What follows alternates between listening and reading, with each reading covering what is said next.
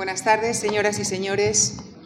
Muchísimas gracias de verdad en nombre de la Fundación Juan Marc por acompañarnos en esta segunda sesión de este ciclo que estamos dedicando a las óperas. En este ciclo mm, no solamente hemos reunido a musicólogos, sino que también hemos querido dar la palabra a especialistas de otros ámbitos de la creación para tener así una visión más completa sobre este género lírico que incluye en su propia naturaleza ingredientes de casi todas las vertientes artísticas y creativas. Y en consonancia con nuestro planteamiento, esta tarde recibimos a un escritor que también es crítico musical y ha sido pianista. Andrés Ibáñez, bienvenido a la Fundación Juan Marc.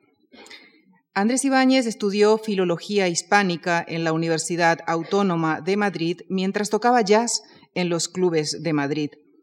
En 1989 se estableció en Nueva York, donde terminó su primera novela, La música del mundo. A su regreso a España en 1996, prosigue su carrera como escritor con novelas como El mundo en la era de Barik y La sombra del pájaro Lira. Ha escrito también una novela juvenil el Parque Prohibido y un libro de relatos, El perfume de cardamomo, con el que ganó el premio NH de relatos. Su última obra publicada es la novela Memorias de un hombre de madera, con la que obtuvo en Santander el premio Tristana de novela fantástica. Ganador también del premio Bartolomé Marc de crítica literaria Andrés Ibáñez ha sido crítico de música en el periódico ABC y actualmente escribe en el suplemento ABCD de las Artes y las Letras. Señoras y señores, les dejo con Andrés Ibáñez, quien nos llevará esta tarde hasta Don Giovanni. Muchas gracias. Muy buenas tardes.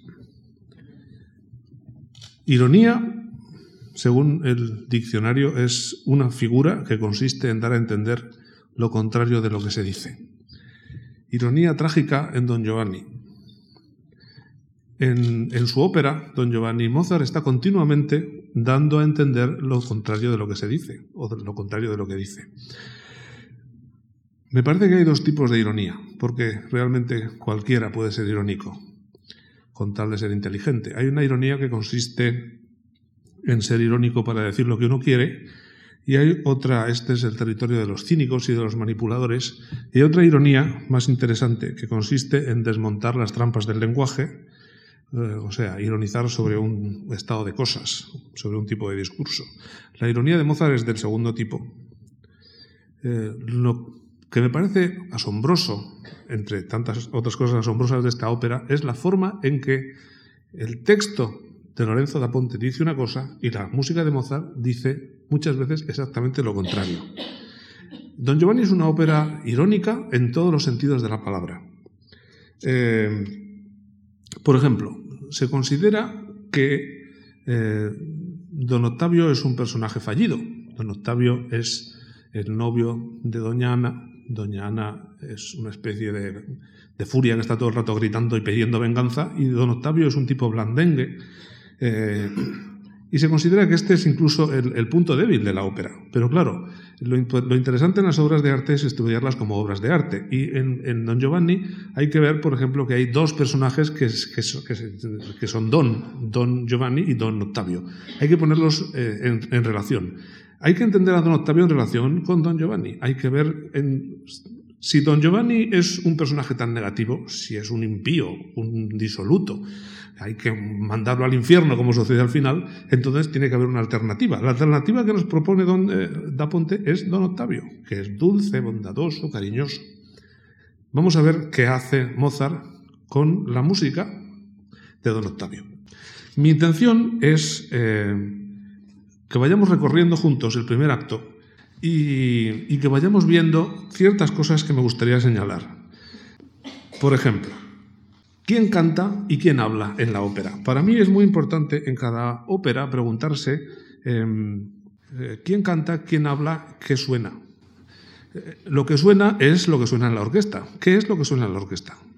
Y también hay personajes que cantan y personajes que no cantan. Hay personajes que cantan em, bonitas melodías y hay otros que solo cantan recitativo. ¿Por qué? Em, me interesa también ver algo que es eh, música de deseo. Eh, la música del deseo es algo mm, muy característico de Mozart y que tiene que ver con la armonía, tiene que ver con algo que sucede siempre en Mozart. En Mozart estamos oyendo algo, una melodía, una presentación, un eh, comienzo de algo y de repente aparece siempre una posibilidad como de crecer, de transformarse, que está siempre en la armonía. Cuando digo deseo, no estoy hablando de un deseo erótico. Eh, el deseo en Don Giovanni lo llena todo, pero no es un deseo erótico, no solo erótico, es un deseo que tiene que ver con un anhelo, una nostalgia, una sensación de incompletitud, de insatisfacción, eh, que surge por todas partes, en todos los momentos. Esto lo vamos a ver también. Eh, la ironía empieza en la obertura. Todos recordamos cómo comienza la ópera, ¿verdad que sí? De volumen, por favor, que esto no nos asusta.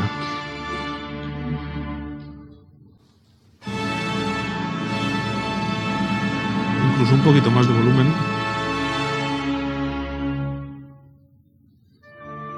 Bueno, esta es la música que corresponde al comendador. Volveremos a oír esta música al final de la ópera. Recordemos que la ópera no se llama Don Giovanni, se llama Il disoluto punito, o sea, Don Giovanni, el disoluto castigado.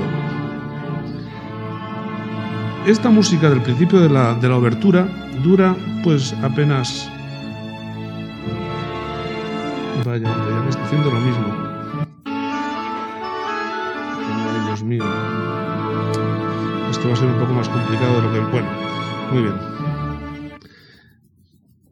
Esta música del principio es una especie de introducción al verdadero tema de la obertura.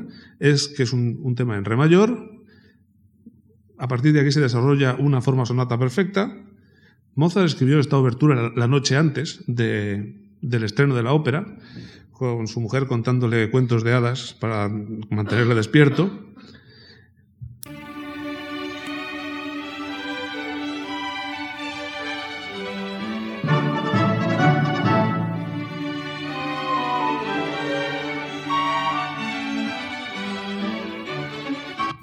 Bueno, la música del comendador al principio, esa terribilidad, esos acordes amenazantes, y luego la música de Don Giovanni, esa maravilla de alegría, de, vitalidad, de vida. ¿Qué es lo que triunfa? Lo que triunfa siempre es lo que está al final.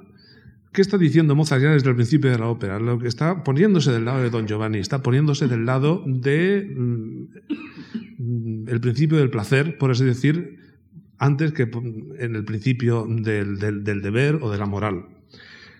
Hay que recordar que Mozart eh, le encantaba el vino, el ponche, el champán, le encantaban las bromas, los disfraces, eh, vestirse de arlequín en el carnaval, le encantaba jugar al billar, le encantaba jugar a los bolos, le encantaban las mujeres, era muy enamoradizo, no era exactamente un don Juan.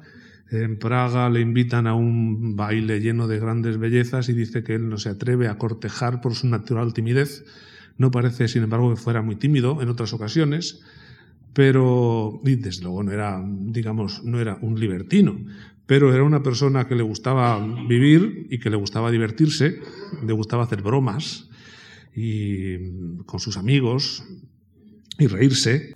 Y todo esto aparece en la ópera. Eh, al principio mm, tenemos a Leporello caminando enfrente de la casa de Doña Ana y lo que oímos en la música es, son los pasos de Leporello imitados por la orquesta. Vamos a oír este principio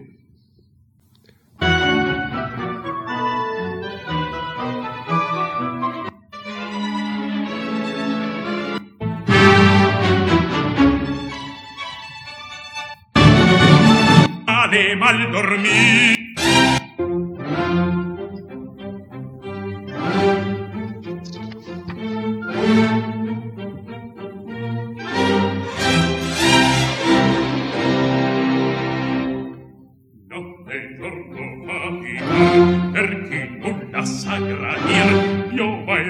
soportar, mangia il male mal dormir.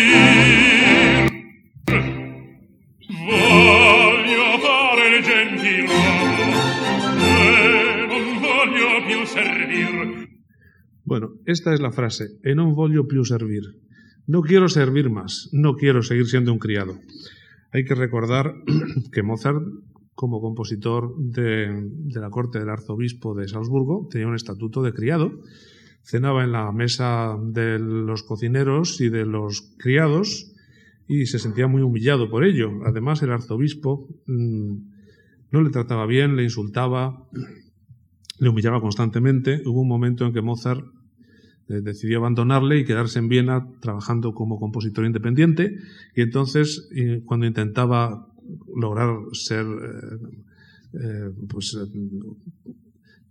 escribió innumerables cartas de, dimisión que no le aceptaron, entonces fue a visitar al, conde Arco, que era el encargado del, del, servicio del, arzobispo, y el, conde le dio una patada en el trasero, cosa que a Mozart le humilló muchísimo, y, y, y hay muchas cartas donde él habla de su deseo de venganza.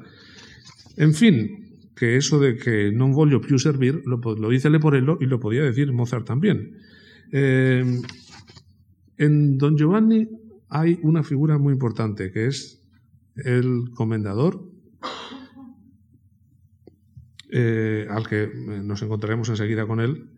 Y hay, un, hay varias, varias cosas que hay que mencionar, aunque son absolutamente obvias. Por una parte está la figura del padre y la figura del, del, del hombre poderoso que obsesiona a Mozart está el arzobispo Coloredo que no le deja hacer nada, que le insulta, que le llama mm, mezquino, mequetrefe, imbécil, cretino, piojo, los peores insultos. Está el, conde Arco que le da una patada en el trasero. Está su padre que le dice no se te ocurra, no se te ocurra abandonar al arzobispo. Eh, el padre que sobre todo en los últimos años de Mozart no le apoya en absoluto, eh, no aprueba su matrimonio, eh, no quiere ayudarle en diversas ocasiones.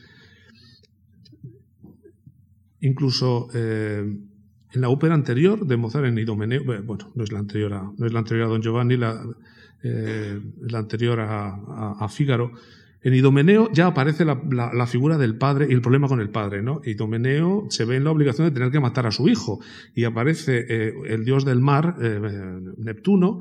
Entonces ahí ya tenemos una situación en que hay un hijo, Idamante, cuyo padre eh, tiene que matarle porque ha hecho un juramento con el, dios del mar. El dios del mar es una presencia amenazante, sobrenatural, igual que el comendador que aparece aquí.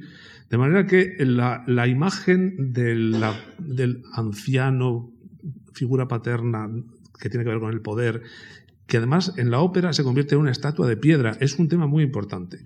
Es uno, es uno de los, de los, de los leitmotiv eh, fundamentales. Eh, es muy curioso que además el comentador ya no es ni siquiera una persona, es una estatua de piedra, es algo totalmente rígido, el pasado que viene, que no nos deja avanzar. Eh, desde luego, en el nivel de la lógica y de la historia de, y del libreto de Da Ponte, el que tiene razón, por así decir, es el comendador pero la música de Mozart salva una y otra vez a Don Giovanni y condena al comendador. El, primer, el principio de la ópera es muy veloz, aparecen, pasan un montón de cosas. Aparece Doña Ana y aparece agarrando a Don Giovanni. Es muy curioso porque si leemos con atención el libreto está lleno de misterios y de cosas inexplicables. Por ejemplo, eh, luego Doña Ana nos contará que don Giovanni ha intentado abusar de ella y la ha atacado, pero lo que vemos nosotros es que ella está agarrándole a él y que le está intentando huir. Es una situación muy extraña, ¿no? Si él es el atacante, ¿por qué ella le está agarrando? Entonces, eh, pues vamos a ir eso.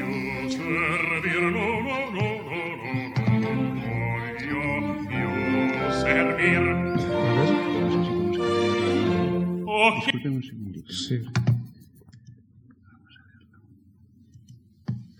Es que antes hemos estado haciendo pruebas y yo hubiera jurado. Tenemos dos minutos. Ah, vale, vale. Ah, vale, perfecto. Ah, qué bien, qué maravilla. Esto es otra cosa. Claro, porque es que si no, no sé de manera. Bueno.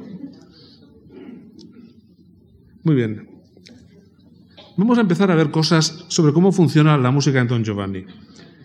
Aparece Doña Ana y canta una línea y luego don Giovanni canta la misma línea que ella. Esto es una cosa que pasa sistemáticamente en la música, en la música que canta cada uno. Don Giovanni raramente inicia la música, él sigue la música de los otros. Se, dice que, se ha dicho que Don Giovanni no tiene, es un personaje que no tiene entidad, que es una especie de marioneta. No es verdad. Lo que pasa es que Don Giovanni lo que no tiene es una rica vida interior, en absoluto. Es una persona volcada hacia el exterior. Entonces él coge la música de los otros y la hace suya. Y muchas veces lo que hace es embellecerla. Vamos a escucharlo. Esto se ve muy claramente en la primera intervención de Doña Ana, que debe ser por aquí.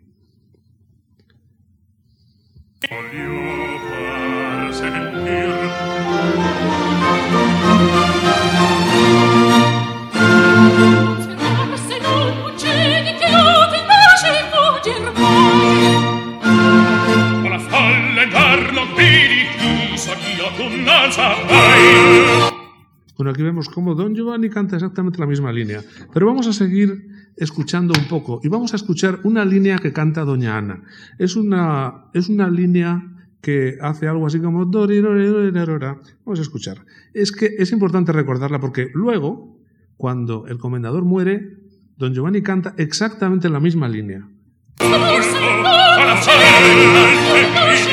ti soria il cantaio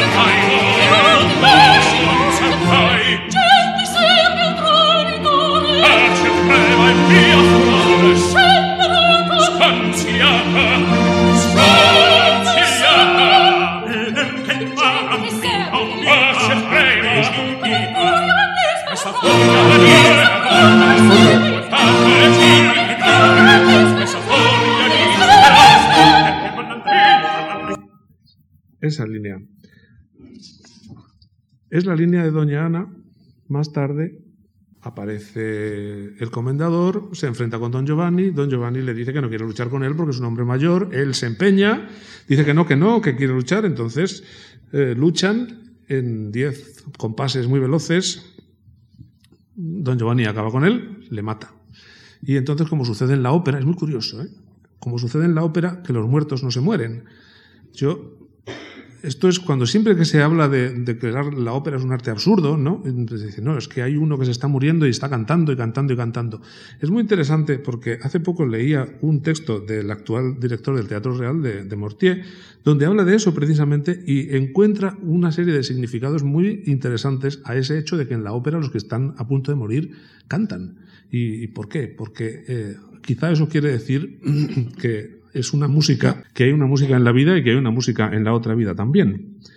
El, comendador canta, ah, socorso, son tradito, me han traicionado, y entonces don Giovanni canta una línea que es exactamente igual que la línea que acaba de cantar doña Ana. Vamos a verlo.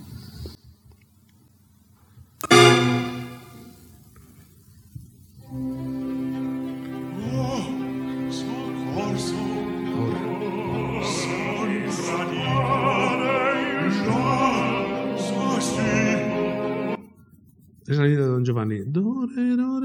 Es exactamente es lo mismo que cantaba Don Él siempre canta la música de otros, siempre recoge la música de otros. Cantan todos. Este es un momento en que el, comendador dice, ah, estoy muriendo, y, todos dicen, y Don Giovanni dice, parece que veo su, su alma partir, y hay una línea descendente que tiene que ver con la muerte del comendador.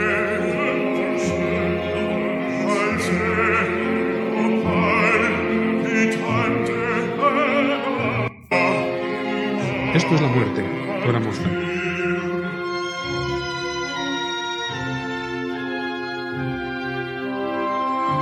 Es la descendente.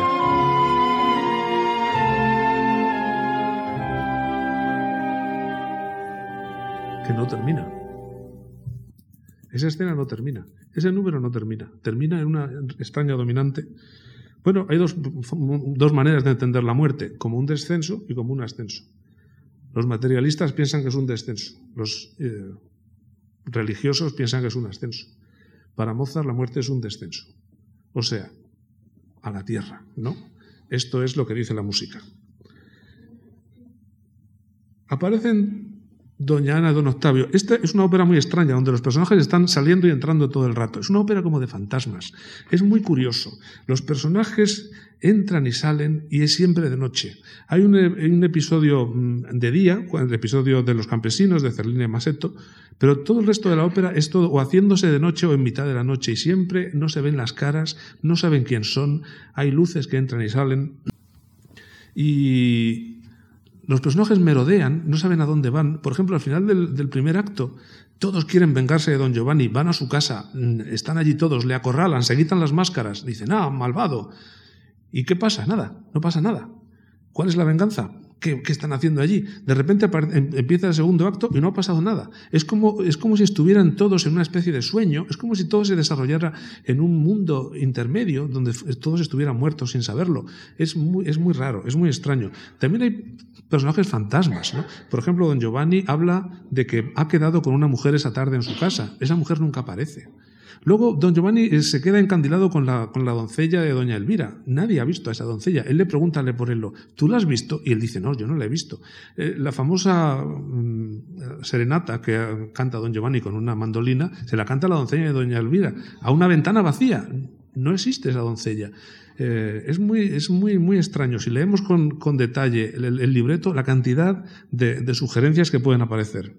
Bueno, entonces aparecen doña Doña Ana y Don Octavio. Eh, aquí empieza algo de la pintura de caracteres.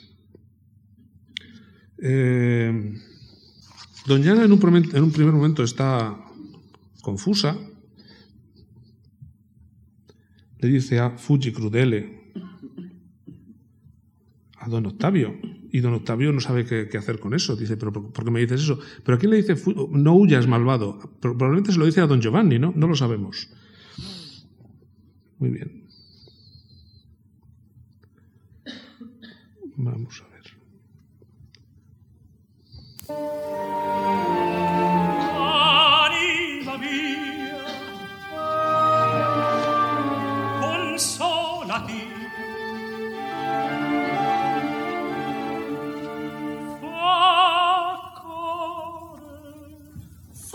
Bueno, esta es, esto es un ejemplo de la ironía de Mozart. Este es don Octavio. Don Octavio es un caballero, es el prometido de doña Ana. Eh, acaban de matar al padre de doña Ana. Y esto es lo que esta especie de pequeño gatito le dice a ella. ¿no? Consólati, facore, con esa melodía lamentosa, no acompañada de música. Mozart no le da acompañamiento a don Octavio porque no le da música. Mozart da música o no da música de acuerdo con unas ciertas reglas que solo existen en el mundo de la ópera. En el mundo de la ópera hay personajes que cantan y que tienen más música que otros. Normalmente, ¿quién canta en el mundo de la ópera? Normalmente cantan los que están enamorados. Y los que no están enamorados no cantan. Pero también hay algunos, esto lo podemos ver desde el principio, desde, desde las óperas de Monteverdi. Eh, en las óperas de Puccini funciona muy bien, por ejemplo. ¿Quién canta? Los que están enamorados. Los que no están enamorados, no. Pero también hay, por ejemplo, Pinkerton cante no está enamorado. Ah, pero es un seductor. O es... quiere seducir a Madame Butterfly. También Scarpia canta, porque quiere seducir a, Tosca.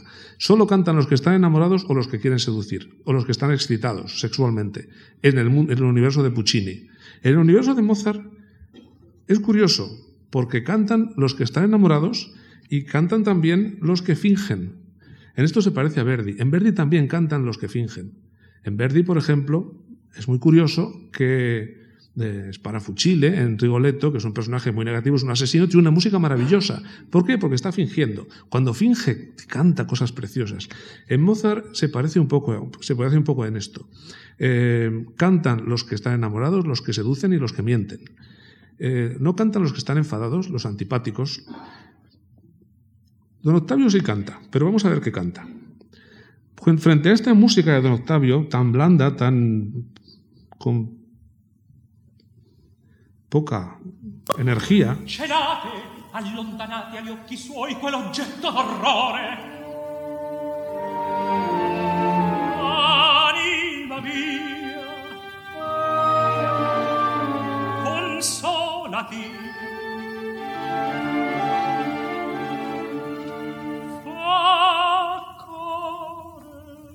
Le deja solo, fa core. Y entonces empieza la música de, Doña Ana, empieza la música de las mujeres. En, Don Giovanni es muy importante diferenciar la música de las mujeres y la de los hombres.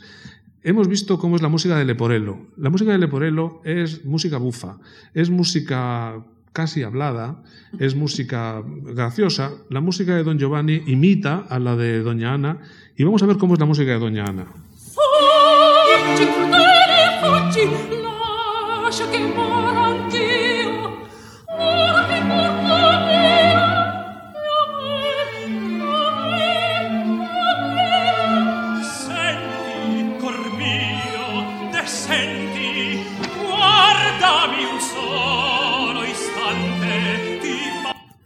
Bueno, don, don, Octavio es una persona sin carácter, yo lo imagino como un, un ser rubio de mejillas sonrosadas y ojos tiernos, mientras que las mujeres de la ópera son una especie de furias todas, ¿no? Doña Ana tiene unas áreas donde que abarcan dos octavas, eh, eh, Doña Elvira también, con unas eh, exigencias de coloratura y de virtuosismo enorme. Cerlina tiene una música muy tierna, pero hay una escena en la que, luego que Mozart añadió en, el estreno de Viena, donde aparece el lado feroz de Cerlina. ¿no? Hay una escena donde, donde Cerlina eh, coge a Leporello, le ata y le, amenaza con una navaja y dice soy una tigresa. Entonces, eh, la música de las mujeres es una música enormemente brillante, imaginativa, muy lírica muy virtuosista. Y la música de los hombres no es así en absoluto. La música de los hombres es más seca, más fea, menos melódica. Eh, es muy curioso que esta es una ópera donde las mujeres son víctimas, supuestamente, ¿no? Pero en la, música Mozart hace todo lo contrario. Mozart no las, en vez de convertirlas en víctimas, las convierte en las reinas de este mundo, en las reinas musicales. Eh, don Octavio doña Ana le exige a don Octavio que jure que, vengará a su padre. Y don Octavio dice que sí.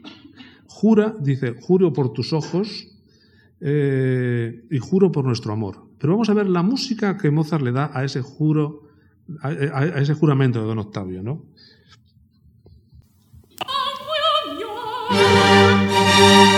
Lo juro. Lo juro.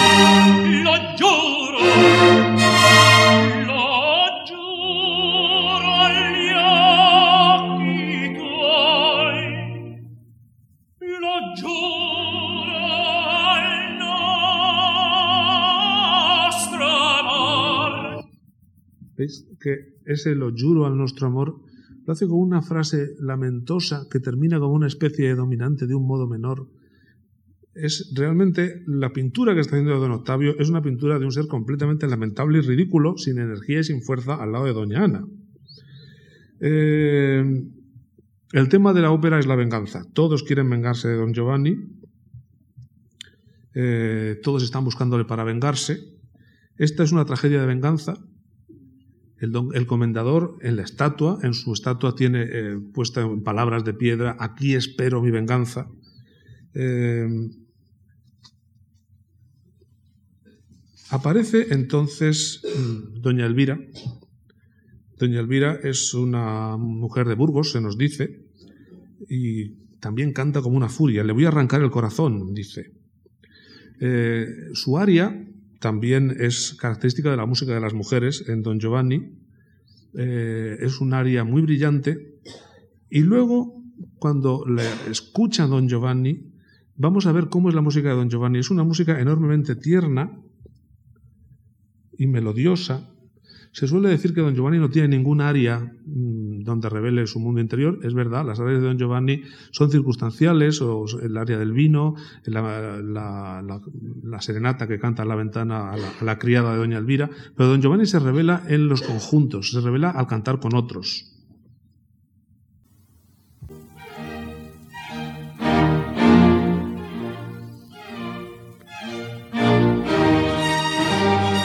Esta es la música de Doña Elvira.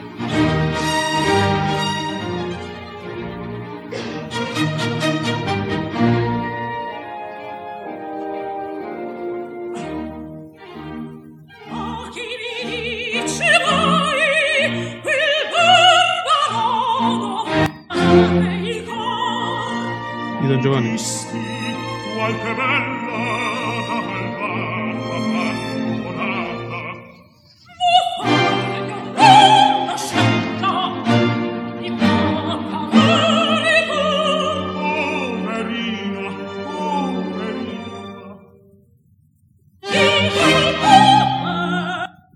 Está todo el rato transformando todos los sentimientos, todos los personajes, todos los motivos en música. Aquí tenemos la furia de, Doña Elvira y esa ternura, no es realmente ternura de Don Giovanni, sino esa, belleza de la música que tiene que ver con, eh, con, la seducción. Porque él todavía no se ha dado cuenta de que es un antiguo amante, se ha visto una mujer y ya quiere, ya quiere, ya quiere seducirla.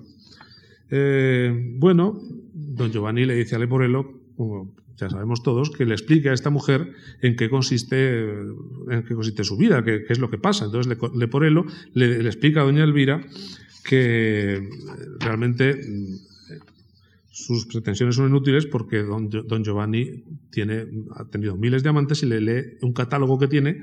El famoso área del catálogo es también una especie de poema sinfónico de pintura musical.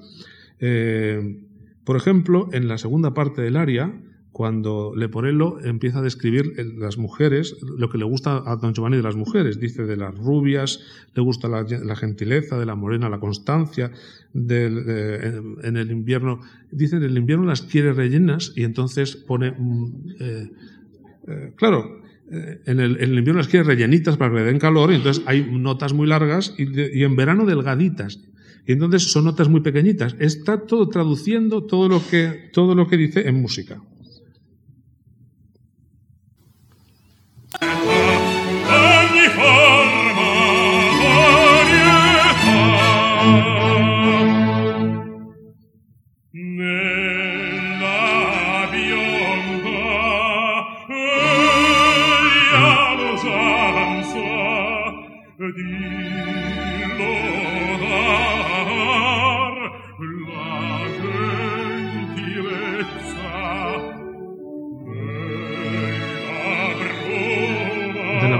La constancia.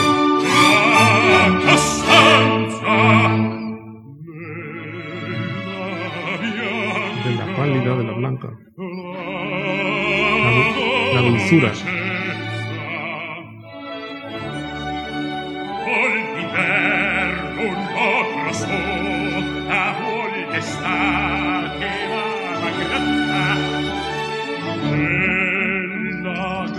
Y la grande, majestuosa la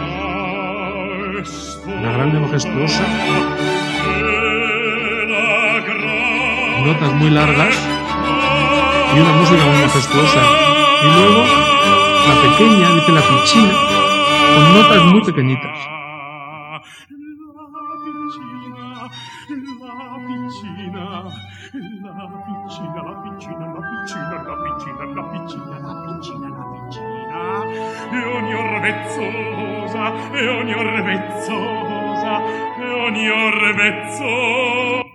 Bueno, esto es pintura musical.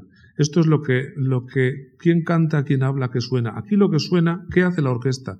La orquesta está ilustrando las palabras, el sentido de las palabras que se están cantando, pero la orquesta puede hacer muchas otras cosas. Eh, la orquesta puede darnos motivos o darnos información que nosotros, que los, que los personajes no conocen. Hay un estudio muy interesante mm, eh, sobre el, papel de la orquesta en la ópera, mm, eh, donde eh, que se llama unsung voices, voices, voces no cantadas, donde se nos llama la atención sobre el hecho de que los personajes en la ópera no oyen lo que toca la orquesta, no oyen esa música. Muchas veces esa música no la oyen porque es la música del mundo, es la música de lo que en, términos kantianos sería el noúmeno, la realidad real que está más allá de la representación y a lo que nosotros no accedemos. En el, en el mundo de Mozart esto sucede, sucede muchas veces. Eh, lo veíamos en la música de Don Octavio, cuando él hace ese juramento y la música nos dice que no tiene capacidad ni de vengarse ni, ni, de, jurar nada, porque es una persona sin carácter. Eh, Don Giovanni y Leporello siguen caminando y se encuentran con unos campesinos que están muy alegres haciendo una fiesta. Eh, están allí están Cerlina y Masetto. Don Giovanni les ofrece su protección.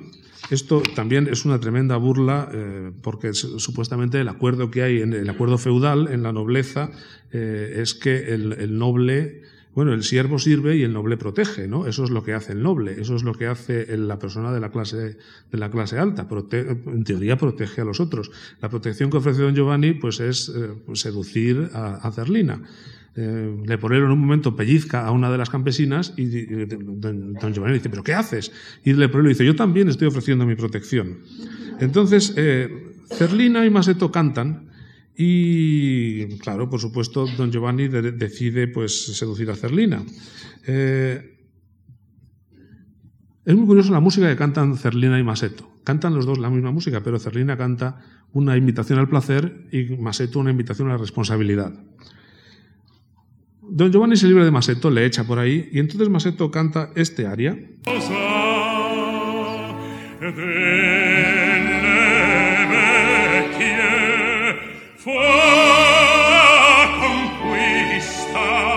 Altre no no no no Bueno, esto es un ejemplo de la música de los hombres y de, la música, y de la música de las mujeres. Yo creo que en Don Giovanni hay toda una teoría de lo que son los hombres y las mujeres a través de la música. La música de las, de las mujeres es imaginativa, fantástica, eh, virtuosa, llena de saltos, eh, muy lírica. Y la música de los hombres es más aburrida, eh, más tendiente al parlato, al recitativo.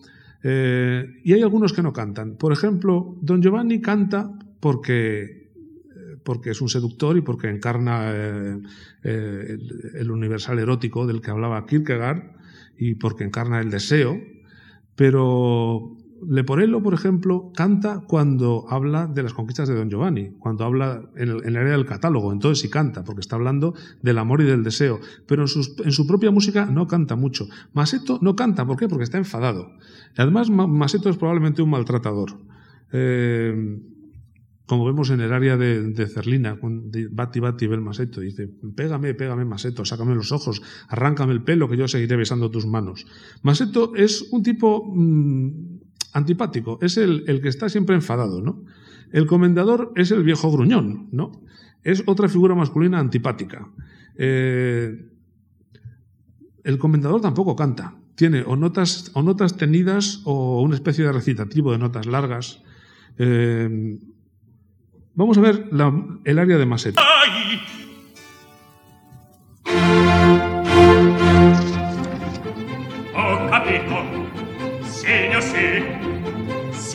Sì. Chino il capo e me levo. Già che piace a voi così, altre repliche non può, no, no, no, no, no, no, no, no.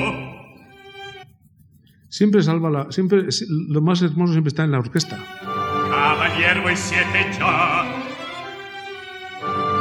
Pero él nos llega a cantar. Yo creo que aquí hay una teoría musical sobre los hombres y las mujeres. Yo no diría que Mozart pensaba esto, que Mozart mm, quería decir esto, pero ese no es el problema en una obra de arte. En una obra de arte el problema no es nunca lo que quiere decir el artista, sino lo que dice la obra. Y nosotros tenemos que ver lo que dice la obra y lo que dicen esos elementos ahí puestos juntos. Yo creo que en, esta ópera lo que está diciendo la música es que los hombres son cuentistas, mentirosos, niños grandes, inútiles, indecisos, o bien celosos cabreados, o bien ancianos iracundos, rígidos y llenos de críticas, mientras que las mujeres son imaginativas, poderosas, seductoras, vitales, llenas de pasión y de decisión, pueden estar llenas de furia, pero también de ternura. Los hombres son caprichosos, mentirosos, siempre están enfadados y no saben lo que quieren. Las mujeres saben muy bien lo que quieren y todo esto se hace solo con la música, desde luego no con el texto. La furia de las mujeres en la música es una muestra de su poder, de su fuerza y de su energía para defender su individualidad. La furia de los hombres es una muestra de su debilidad. Surge de su rigidez. Esto es lo que dice la música de Mozart. La música de las mujeres es puro canto, canto iluminado por los colores de sus almas, y esos colores tiñen la música de los hombres. Eso es lo que le pasa a don Giovanni, que su música se ilumina cuando canta con mujeres, que es la música de los hombres, que es mucho más seca, menos lírica, más próxima a la palabra hablada y al recitativo. Llegamos entonces a la famosa escena de la seducción de Don Giovanni y, y Cerlina. Bueno, hemos oído tantas veces esta música que bueno, es absolutamente maravillosa, ¿no? Le dice, tú no has nacido para ser campesina, y ella le dice, pero no me estarás engañando, porque los nobles se sabe, y el don Giovanni muy ofendido dice, eso, los nobles nunca mienten, eso es una impostura de la gente plebeya. Hay todo el rato una tremenda ironía sobre los nobles, sobre la explotación, sobre la hipocresía, sobre la crueldad y la inhumanidad de los nobles. Y bueno, pues llegamos a la en la mano, que casi siempre se hace demasiado rápido. Aquí Giulini pues lo hace así.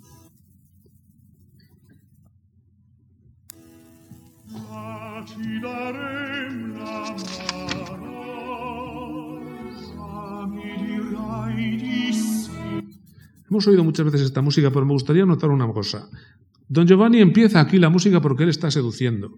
Él canta una melodía y luego, melodía, y luego Serlina la canta otra vez. Pero vamos a ver cómo Serlina la transforma.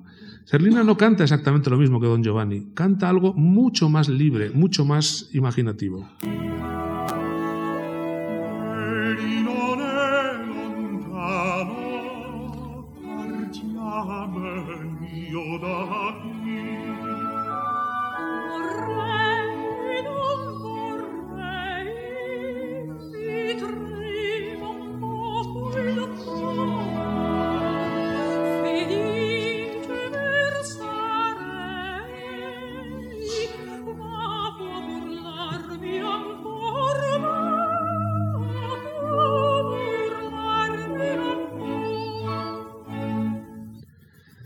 Este dúo tiene una segunda parte donde, eh, en, otro compás, donde dice Andiam, andiam mio bene a restaurarle pene de un inocente amor. Vamos a, Cuando dice a restaurarle pene de un inocente amor, vamos a, andemos, ven, ven, amor mío, a consolar las penas de un amor inocente.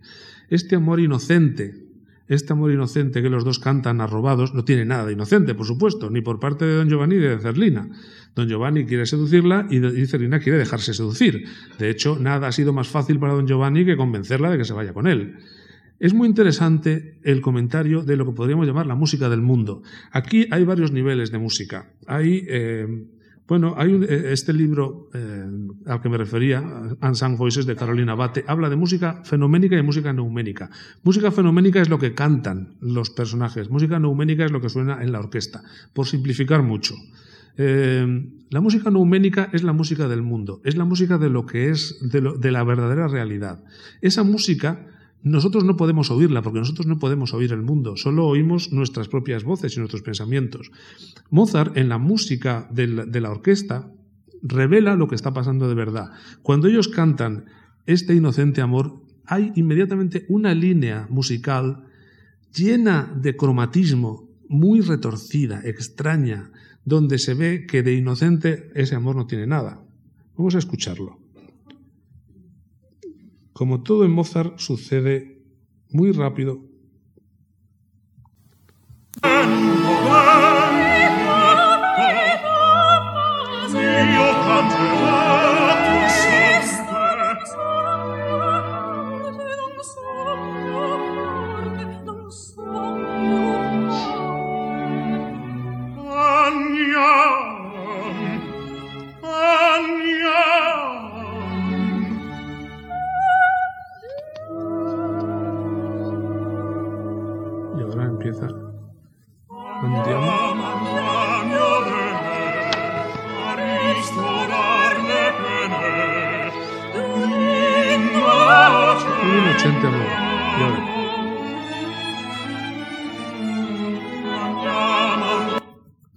Esa melodía, esa línea extraña, cromática, deformada.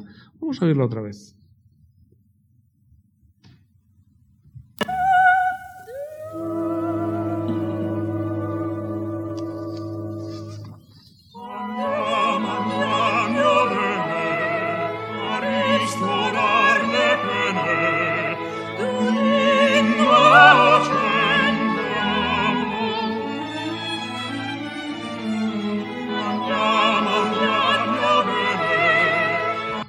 Bueno, esas son las cosas, las cosas que hace Mozart. Eh, la magia de la transformación dramática de lo que está sucediendo en la escena en música y la forma en que realmente el drama sucede en la música. Eh, todo sucede en la música. Y yo creo que nunca en ninguna ópera de la historia del género se ha dado esto como, como, sucede en Don Giovanni. Eh, lo que sigue es un cuarteto donde aparece algo que a mí me gustaría llamar música de deseo. La música de deseo es fundamental en Mozart. Es algo que tiene que ver con eh, el cromatismo, con la armonía y también con eh, lo que interpretaba Kierkegaard. Kierkegaard decía que en la música eh, de, Mozart se encarna el, genio del, erotismo más que en ninguna otra. Él dice que la música es lo demónico. Él dice que la, la música es un lenguaje, pero que es un lenguaje que no sabemos traducir y que dice Kierkegaard literalmente es la obra del diablo. Eh, cuando hablamos de lo demónico, no es solo, debemos pensar solo en el diablo, sino en, el mundo de, de, los démones, en el mundo que tiene que ver con la imaginación y con todos los colores y los personajes del alma. Cuando hablamos del alma estamos hablando de todos los personajes interiores, de todas las vivencias interiores, de todos los deseos. Hoy los llamaríamos deseos, pulsiones, pulsiones reprimidas. Todo eso que vive dentro de nosotros, toda esa rica vida interior, es la música del deseo que aparece en, Mozart y especialmente en Don Giovanni. Y yo creo que es una de las razones de fascinación de la música de Don Giovanni.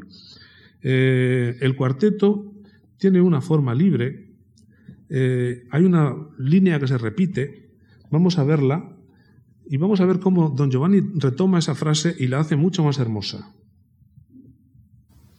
Che oso la calma turbar del viver vostro. Ah, ti ritrovo perfido vostro.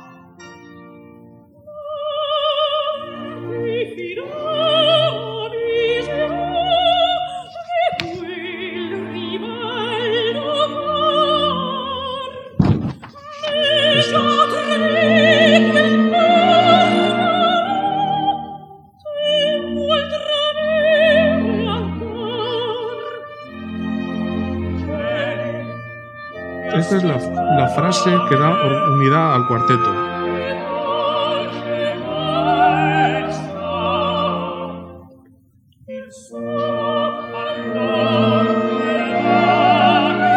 Aquí aparece otra vez.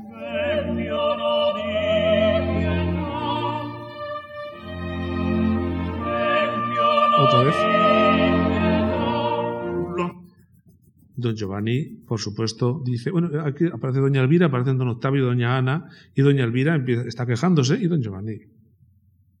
La pobre ragazza e pazza, amici miei. Esta chica está loca. Yo no sé nada, ¿no? Entonces... Povera ragazza, e pazza. E pazza, amici miei. E pazza. E pazza, amici miei. Pero ahora...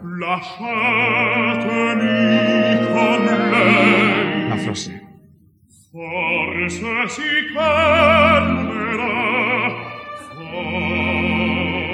Déjame que hable con ella, a lo mejor se calma. Coge la frase, la transforma en algo mucho más hermoso, pero es mentira, está fingiendo.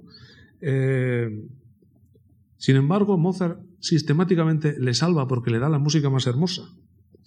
Eh, el primer acto termina con una gran fiesta eh, donde don Giovanni rompe completamente el, módulo, el molde social porque invita a un montón de campesinos a su casa. Es muy curioso que don Giovanni, que es un apasionado de los amigos, Mozart es un apasionado de los amigos y él además dijo que esta ópera la había escrito para sus amigos y para él, porque eh, Mozart escribió esta ópera para Praga, luego eh, cuando se repuso en Viena fue un fracaso total y entonces, ante las críticas bastante malas, él escribe una de esas cartas, bueno, yo no he escrito esta ópera para Viena, la he escrito para Praga y en todo caso la he escrito para mis amigos y para mí. Es una ópera que trata de los amigos, que trata de amigos. Y vemos que don Giovanni es un, es un hombre solitario que no tiene amigos. En, esta primera parte invita a un montón de campesinos a su casa, les dice, le dice a Leporello, abre, las, abre las, los jardines, abre, enséñales todo, llévales a las habitaciones y dales todo, dales comida, vino. Y, eh, todo esto, ¿por qué? Por seducir a Cerlina. Él tiene un verdadero deseo de divertirse. Dice, quiero divertirles, quiero que seamos felices. En la última escena de la ópera, cuando él está esperando al comendador, él está cenando solo en su casa. Es una escena muy extraña, donde el gran libertino, amigo de las fiestas, no tiene a nadie con quien compartir ni su cena ni la música que tiene. Tiene una orquesta que está tocando música y él está solo. Y en esa escena final, que es paralela a esta, al final del primer acto, vemos que aparece de pronto doña Elvira y doña Elvira eh, aparece para ofrecer para decirle que se arrepiente que cambie de vida y don Giovanni que no piensa arrepentirse le dice pero siéntate y cena conmigo es un momento a mí me parece muy especial de la ópera que da otra medida de la humanidad de don Giovanni porque lo que le está ofreciendo a, doña Elvira es amistad que sean amigos simplemente que hablen como personas. Por supuesto Elvira doña Elvira no quiere.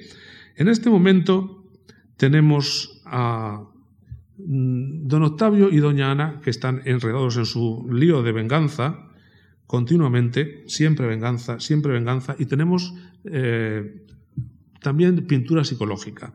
Eh, si don Giovanni es tan malo, ¿cuál es la alternativa? Le Leporello no, porque es un criado. El comendador no, porque está muerto y además eh, pertenece a otra esfera. La alternativa es don Octavio. O sea, si don Giovanni es el modelo masculino malo, don Octavio debe ser el modelo masculino bueno, porque don Octavio es fiel, es bondadoso, es cariñoso. Sin embargo, eso no funciona así en la música. Hay un área de doña Ana donde ella dice, bueno, ahora sabes quién me ha robado el honor, ahora sabes quién mató a mi padre. Esta me gustaría ponerla como ejemplo también de música de deseo. Aquí eh, vemos la personalidad de, fuego de Doña Ana, como todas las mujeres de la ópera, que son mujeres apasionadas. Eh, y también hay un momento de música de deseo en que aparece otra dimensión, en que Doña Ana, cuando él recuerda a su padre muerto, entra como hay algo que se abre y hay algo como que una posibilidad de no deseo en el sentido erótico, sino deseo como eterno, eterno, infinito anhelo de la vida humana, de lo que somos nosotros. Nosotros estamos hechos de deseo. Eh, en el Bhagavad Gita dice, todos, toda la vida está hecha de deseo. Eh, Kierkegaard dice, la música es lo demónico porque es lo sensual. Eh, la armonía, ¿qué es? La armonía es deseo. Existe armonía cuando existe el deseo de lo siguiente. Eh, yo tenía aquí un párrafo de Leonard Meyer en su libro El significado de la música, donde él dice, una música, un, acontecimiento musical tiene sentido cuando nos hace esperar otra cosa que va después. Se le ha acusado a Meyer de que está hablando en realidad de la música tonal, porque la música tonal funciona así. Y la música de Mozart funciona así de manera espectacular. ¿Qué es la armonía? La armonía no es simplemente la concordancia de varias voces que suenan al mismo tiempo bien, sino un acorde que, que, nos lleva a otro, y ese a otro, y ese a otro. Nadie hace esto tan bien como Mozart. Y ahí está quizá el misterio de Mozart. Cuando oímos música de otros contemporáneos de Mozart, hay algo en lo que nunca entran, en ese abandonarse a la música del deseo, en esos colores que se abren y que abren como paisajes del alma, ¿no? donde uno empieza a sentir una terrible tristeza. Una tristeza que no es por nada concreto, sino porque es por la, por la pura existencia humana, que está hecha siempre de anhelo, siempre de querer estar en otro sitio, siempre de querer recordar lo que, recordar lo que hemos perdido, siempre de querer eh, tener lo que no tenemos, de estar donde no estamos, de pensar en el pasado, de añorar. Eh, siempre estamos eh, recordando el pasado y deseando el futuro y nunca estamos en el presente. En esta área aparece esa música del deseo. Como siempre, eh, bueno, yo lo veo en la partitura y parece muy grande y luego lo oigo y parece muy pequeño y casi, y casi volátil, ¿no? Que desaparece nada más oírlo, pero vamos a intentar oírlo. Eh, honore. Ahora sabes quién el honor me ha robado, ahora sabes quién ha matado a mi padre. Vamos a ver.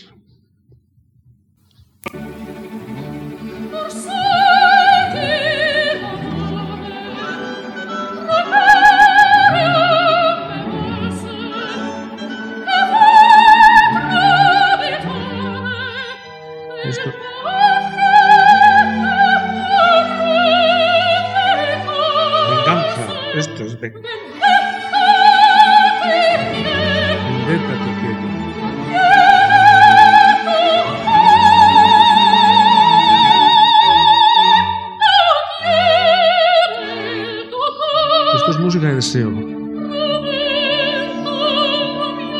Algo que va a otra cosa, a otra cosa, a otra cosa.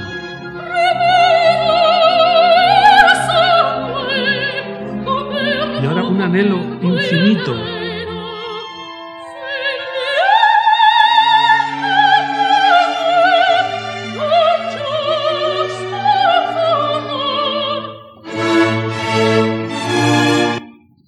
Esa es la música de Doña Ana. Don Octavio, al oír esto, dice que le parece muy, muy extraño que un noble se comporte tan mal, que eso es increíble. Y entonces canta eh, un aria que es eh, Dalla sua pace. Es un aria muy curiosa. Yo creo que Mozart nunca escribió una música así. Esta es un aria que se, puso en la versión de Viena porque el, tenor que tenían en esta ocasión no era muy bueno y no podía cantar eh, Mío Tesoro, que es un aria muy virtuosa y llena de melismas. Y entonces pues vamos a oír un poquito, eh, frente a esta música llena de, anhelo, lleno de misterio, lleno de, por una parte de furia y por otra parte de melancolía, oigamos la música de Don Octavio.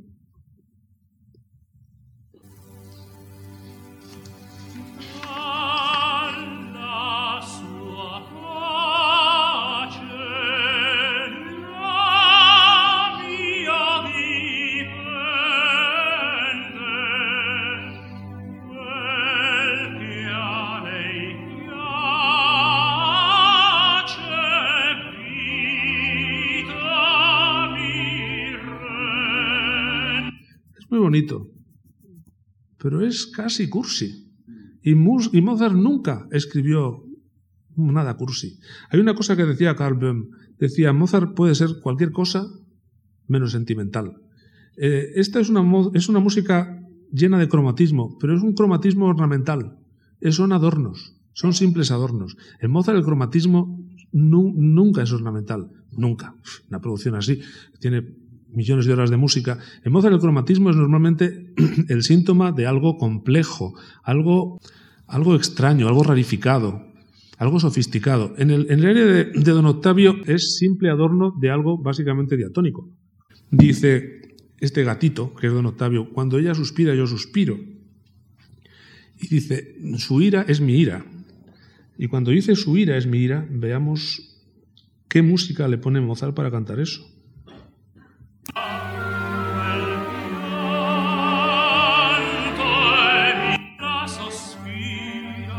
Cuando ella suspira, yo suspiro.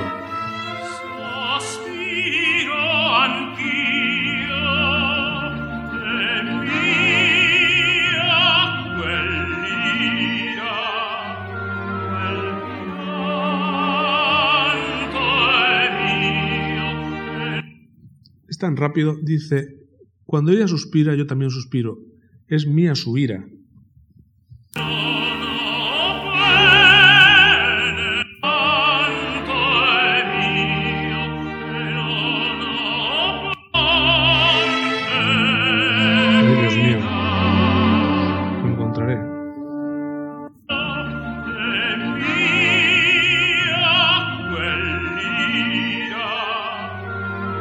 Esa es la ira, esa melodía descendente del gatito Octavio. Bueno, mm, yo siempre he pensado que don Octavio debería ser un personaje cómico que la audiencia debía reírse al, verle, ¿no? Queda, desde luego, eh, el gran final.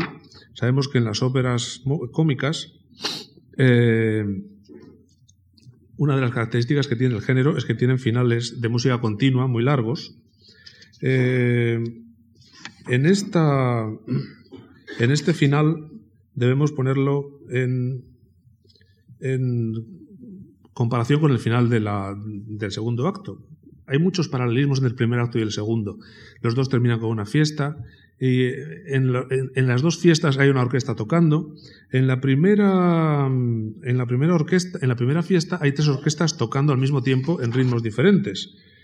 Eh,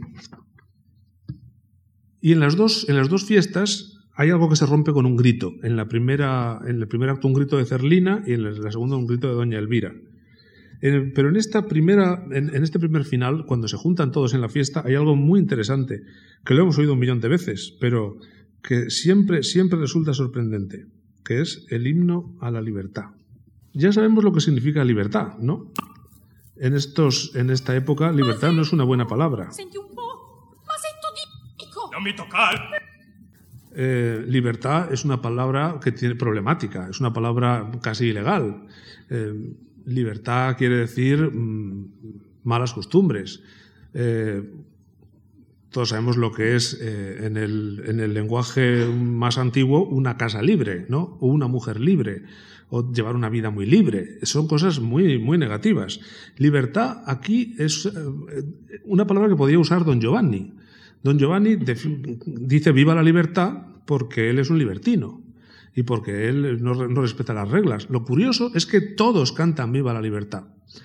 ¿Por qué canta Leporello y don Octavio y doña Ana y Cerlina y Maseto, todos cantan Viva la Libertad. ¿Por qué? Pero además no solo es que cantan Viva la Libertad, sino que es un verdadero himno. Lo que dice la música es que esta libertad es algo muy serio y muy solemne. Vamos a escucharlo. Perché mi chiedi, perfida, il tatto sopportar dovrei d'una mano infedele? Ma non taci crudele, io non merito da te tal trattamento. Come? Ed hai l'ardimento di scusarti? Sta... Venite pure avanti, mezzose mascherette.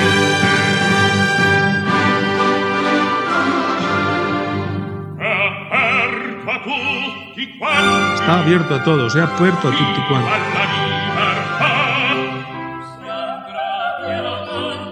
Se agradece la generosidad, dicen todos, y todos cantan Viva la libertad.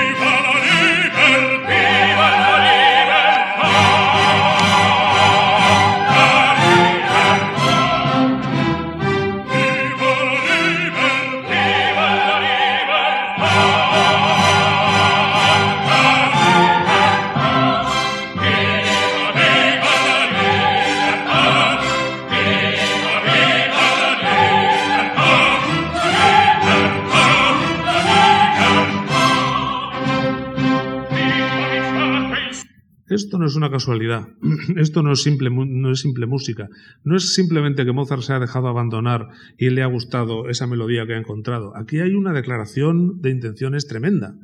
Eh, don Giovanni ha roto todas las barreras sociales, ha invitado a todos a su casa, ahí hay mezclados nobles con, plebeyos, ha mezclado todas las músicas, las ha hecho concordar eh, de una manera disonante, pero al mismo tiempo que funcionan juntas, y hay un canto de la libertad.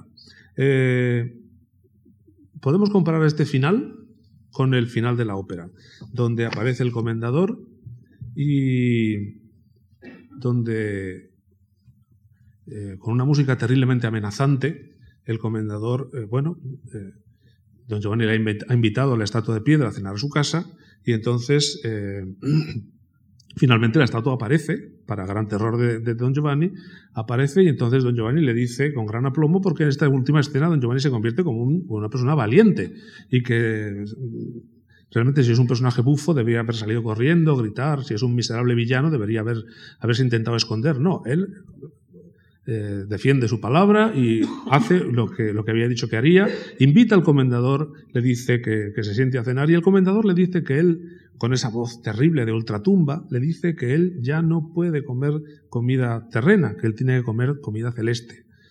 Pero la música que pone Mozart a esas palabras es terrorífica. Es la música más terrorífica que se ha escrito. Cuando dice, ya no puedo comer comida terrena, yo solo me alimento de comida celeste.